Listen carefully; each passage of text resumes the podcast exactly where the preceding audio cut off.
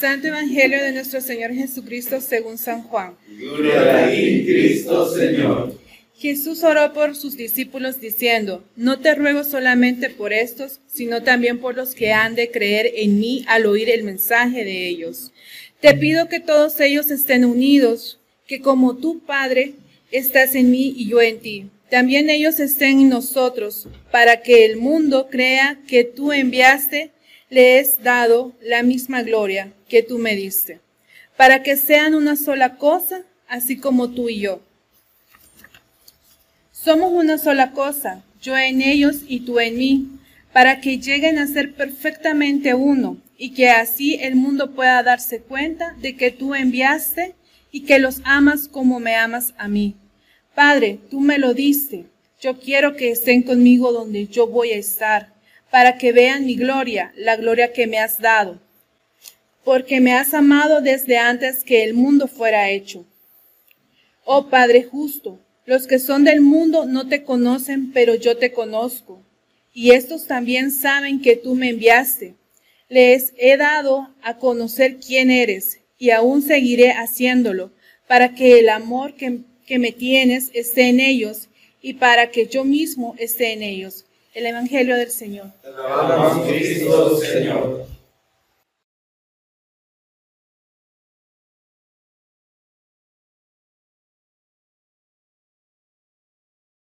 Para comenzar, este, pensemos o quiero que piensen en alguna persona con la que ustedes sean súper unidos.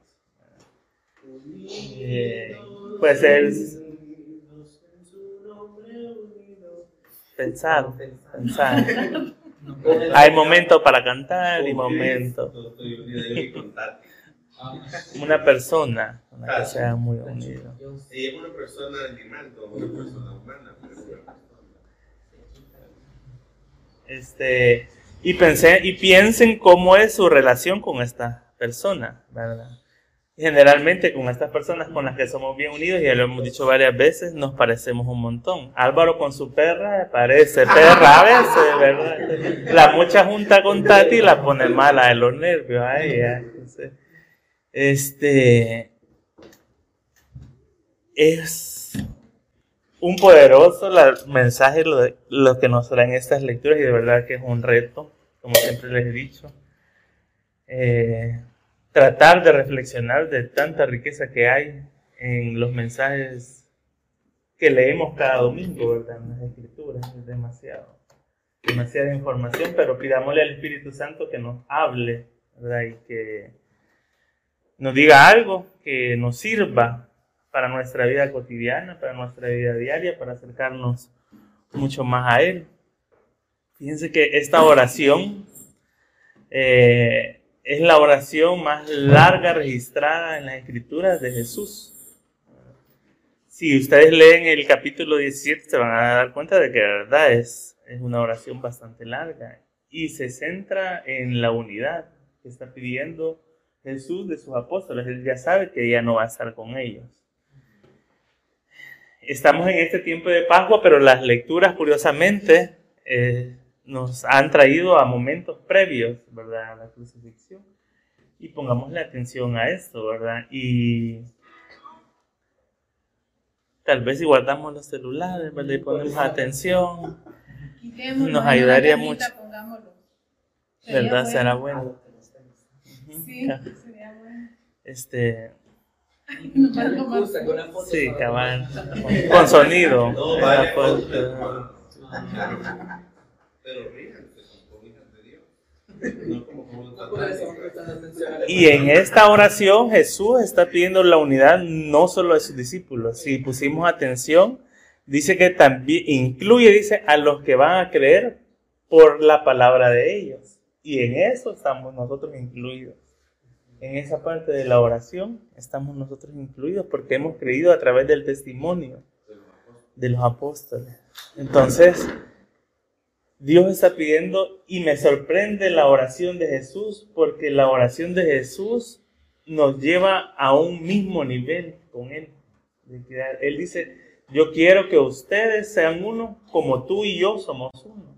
Que tú estés en ellos como estás en mí. y estar yo mismo en ellos, dice el final de la lectura. Entonces Jesús se pone en un mismo nivel con nosotros y es un mensaje poderoso porque tendemos nosotros siempre a ver a la divinidad mucho más arriba de nosotros, ¿verdad? Y Jesús nos está diciendo que Él desea que estemos al mismo nivel con Él en este mensaje.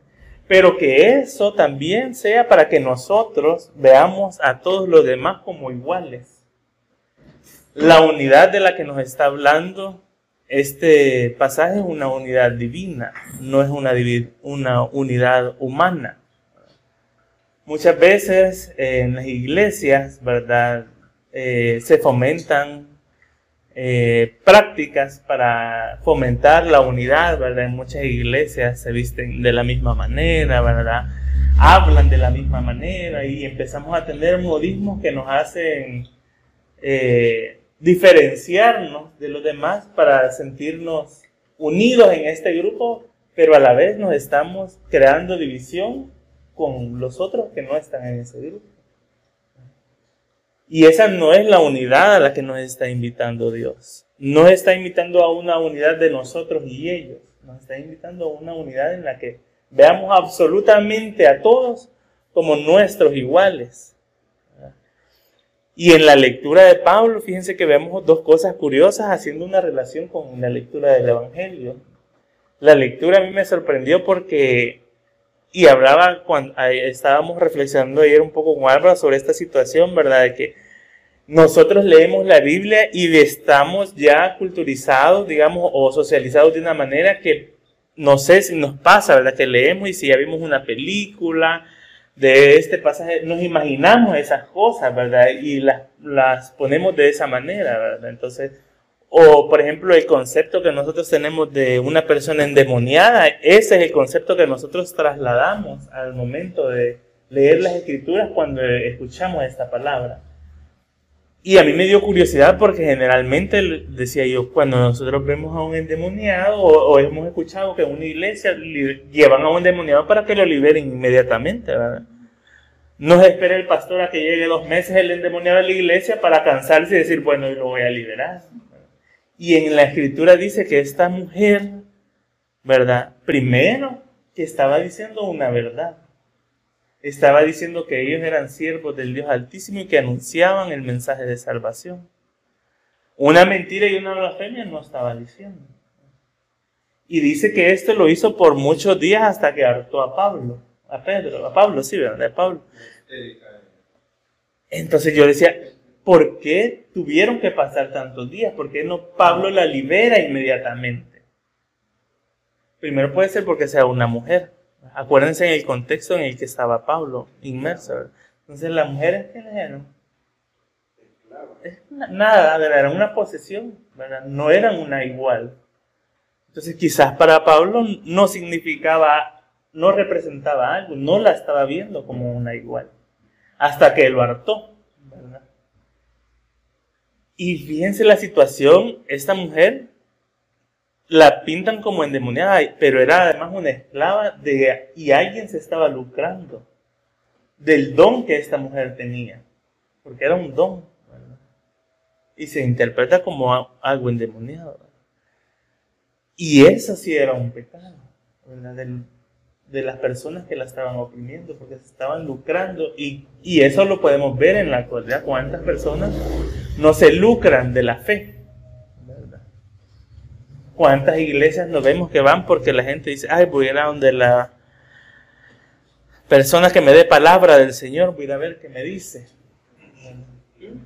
Y le voy a dejar una ofrendita, ¿verdad? Hace poco les contaba, vino una persona aquí a, la iglesia y dijo, mire, voy a dejar una oración y ahí voy a venir a dejar la ofrenda. Porque inconscientemente ya naturalizamos esta comercialización de la fe. Y eso es pecado. ¿Y qué pasa? Fíjense que esta situación trae a Pablo y lo meten a la cárcel, ¿verdad? Y no solo lo meten a la cárcel, dice que los desnudan y los, azotan, ¿verdad? Y, y los meten a la cárcel y sin qué ni para qué. No habían hecho absolutamente nada malo. Dicen que se enojaron estos, que se habían visto afectados porque había limitado su fuente de ingresos, ¿verdad? Y esto me recordó tanto a la situación en la que estamos ahorita. Aquí nadie sabe que mañana puede amanecer privado de libertad. Tenemos el caso de este pastor, sacerdote anglicano, ¿verdad? Que hemos estado comentando, que está privado de su libertad y la justicia. Parece que no ha cambiado mucho las cosas desde el tiempo de Pablo, ¿verdad? Y esta situación dice que cuando estaban en la cárcel, la actitud de Pablo, ¿cuál era? Estaban cantando y alabando al Señor. Y a veces nosotros aquí que tenemos la oportunidad de, de hacerlo sin que nos tengan presos, ¿verdad? Sin que nos tengan privados de libertad y de poder liberar a los demás, no lo hacemos. ¿Será que estamos procurando o queremos que el Señor nos lleve a una situación de esas tan duras para que le empecemos a adorar en espíritu y en verdad? Y en esta situación el Señor se manifiesta y libera a Pablo, pero en esta situación vemos otra situación. Está el carcelero, él es el opresor, él es el que está custodiando la vida de los presos. Y ahora la actitud de Pablo es diferente. Porque cuando él ve que él se va a hacer daño, le dice, no te hagas daño, aquí estamos todos, no nos hemos ido. Y él tuvo la misma oportunidad que tuvo Pedro de salir huyendo, ¿verdad? Capítulos anteriores se habla de la historia de cómo Pedro es liberado de la cárcel, que un ángel lo saca. Pero esta vez no lo sacaron a Pablo, solo se le abrieron las cadenas y los grilletes se le abrieron, ¿verdad? Y Pablo se queda. Y al ver que su opresor se va a hacer daño, él no se siente liberado. Porque dice, Ay, bueno, ya se va a morir este y ya nos podemos ir. Sino que él lo ve como a un igual. En esta ocasión, entonces Pablo tenía que ser un hombre, quizás el carcelero, para que lo viera igual. Le gustó que Y entonces ya Pablo tiene una actitud, una actitud diferente con esta persona. Y esta es la unidad a la que nos está invitando el Evangelio, a ver a los demás como nuestros iguales y como merecedores del amor y de la gracia de Dios. Y nosotros realmente pensemos si estamos teniendo esa conciencia, ¿verdad? O si seguimos teniendo esos pensamientos de que aquellos son los buenos, estos son los malos, estos son magdalitas, aquellos no lo son, estos son los viejos, estos son los nuevos cuáles son todas las divisiones que nosotros tenemos y hemos creado que nos hacen no ser unidos. Pero entonces pensemos, ¿de dónde viene esta unidad que Jesús le está pidiendo al Padre? Esta unidad divina surge de la relación que Él tenía con el Padre no surge simplemente de los hechos y de las acciones y de un comportamiento y de decir frases o de vestirnos igual o de comportarnos igual. La unidad a la que nos invita Dios surge de la relación que Él tiene con el Padre. Entonces pensemos, ¿cómo es nuestra relación con Dios? Porque esa relación con Dios es la que nos va a llevar a la unidad.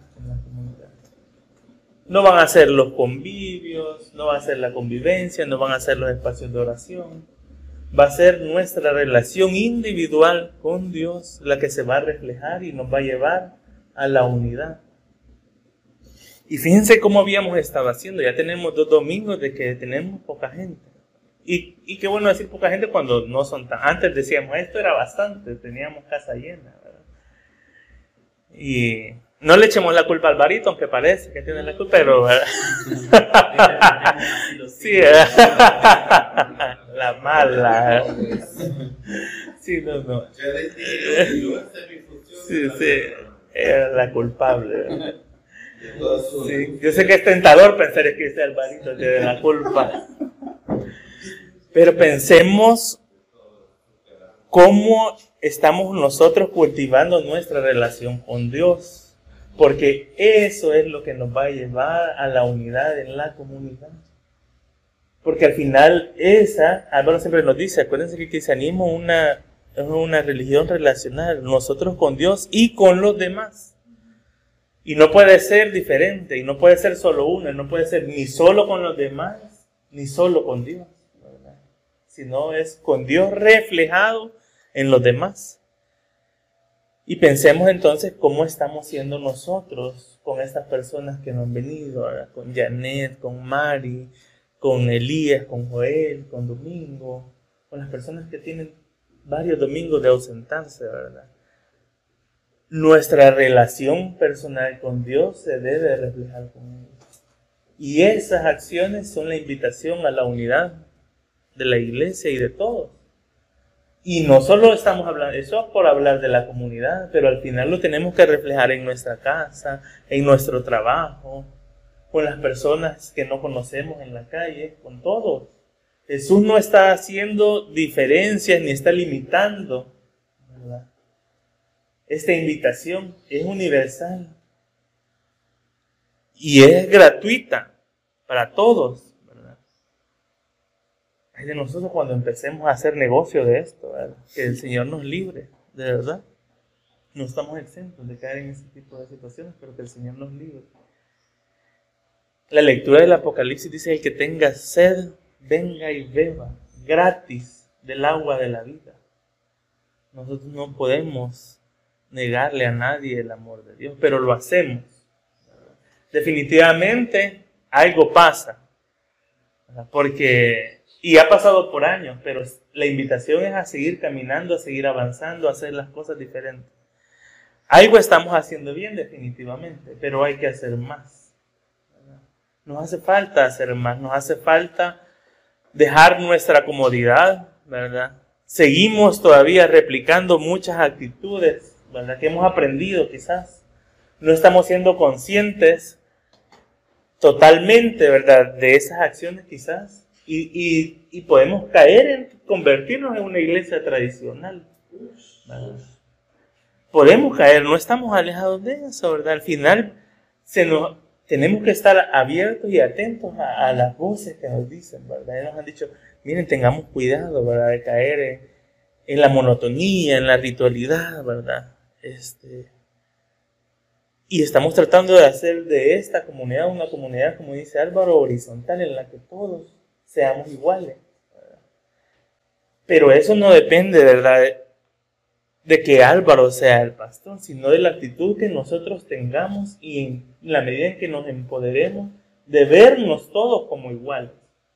Y dejar, no, no, quizás no el hecho de ver a alguien abajo de nosotros, sino de estar viendo a alguien arriba de nosotros, nosotros mismos. Nosotros quizás somos los culpables de no generar esa igualdad cuando estamos viendo a alguien sobre nosotros, cuando estamos esperando que sea Álvaro y que haga las cosas, que sea Álvaro y que dé la instrucción, que sea Álvaro y que diga cómo hacer las cosas. Entonces somos nosotros los que no lo estamos viendo como a un igual. Porque si era igual, bueno, no lo ha hecho él, lo voy a hacer yo. No voy a estar esperando que lo haga o que él diga que lo haga. Entonces nos hace falta también, a veces la igualdad no solo es que nosotros nos vemos a otros abajo de nosotros, sino también arriba de nosotros. Y nos impide y nos limita y nos restringe a vivir en libertad. Y esta unidad de la que Jesús nos habla es una invitación de amor y a vivir en esa libertad en la que Jesús vivía y en la que invitaba a sus apóstoles a vivir también. Pensemos entonces nosotros, ¿verdad? ¿Cómo estamos? ¿Qué hacemos del domingo en la tarde, después de que nos dejamos a ver, hasta el siguiente sábado en la noche, ¿verdad? ¿Cómo estamos fomentando nuestra propia relación con Dios? Pensemos, ¿qué hacemos? La gente sabe que somos cristianos, sabe que somos cristianos LGBT, sabe que amamos la gente dice, él es una persona que ama, ¿verdad? Se nos caracteriza por eso. ¿O por qué nos conocen afuera?